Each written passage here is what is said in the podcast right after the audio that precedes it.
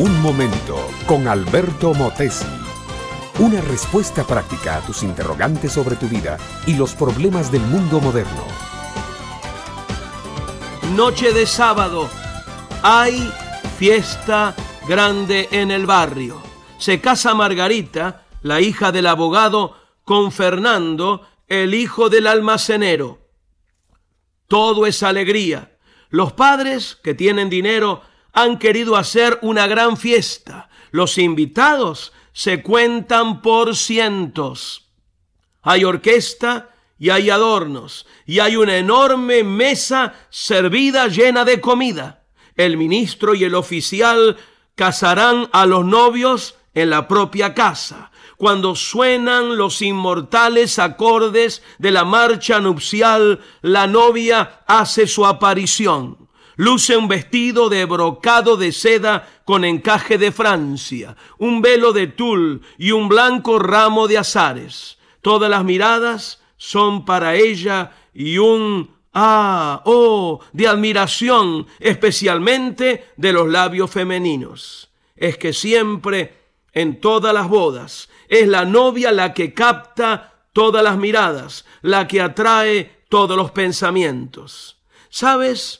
Mi amiga, mi amigo, la Biblia habla mucho de bodas y casamientos y describe novias y novios. El Salmo 45, por ejemplo, es la descripción poética de un novio regio y una novia principesca. Hablando de la novia, por ejemplo, en los versos 10 y 11 dice, Oye, hija, y mira, e inclina tu oído olvida tu pueblo y la casa de tu padre, y deseará el rey tu hermosura, e inclínate a él, porque él es tu Señor.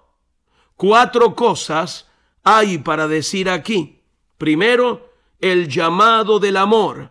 Oye, hija, y mira, e inclina tu oído. Para poder ser un día la esposa del rey, ella debe primero escuchar su voz llamando. Segundo, la fuerte decisión. Olvida tu pueblo y la casa de tu padre.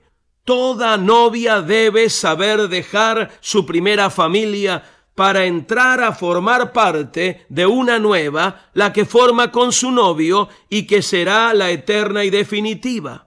Tercero, la respuesta del novio real. Deseará el rey tu hermosura, visto que la hermosa joven ha escuchado la voz del amor y ha abierto su corazón, el real novio la ha amado y aceptado también y la ha convertido en su propia esposa.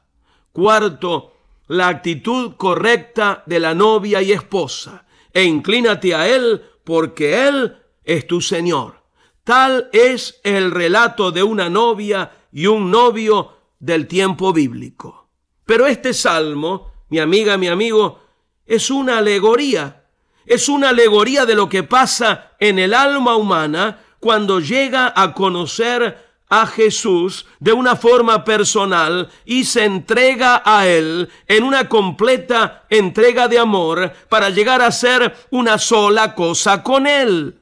La salvación que Cristo labró para nosotros y nos ofrece gratuitamente es una obra de amor. Es como dice la Biblia, un verdadero casamiento, una unión estrecha, perfecta y eterna con Cristo, el esposo divino, tal como debe hacerse en un buen matrimonio para estar con Él y ser de Él y vivir con Él por toda la eternidad.